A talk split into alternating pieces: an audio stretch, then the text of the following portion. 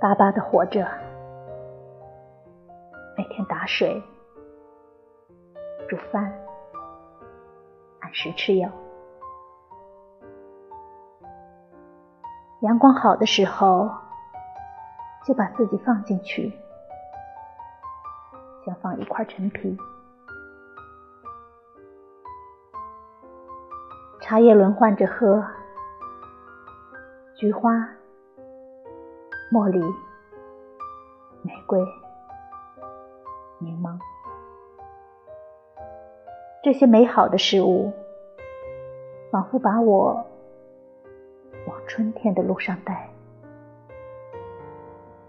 所以我一次次按住内心的雪，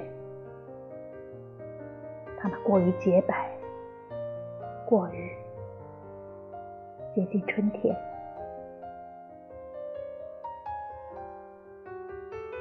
在干净的院子里读你的诗歌。这人间情事，恍惚如突然飞过的麻雀，而光阴皎洁，我不适宜肝肠寸断。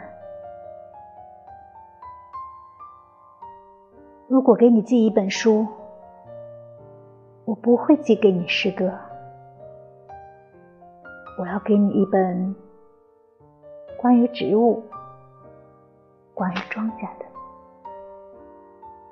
告诉你稻子和稗子的区别，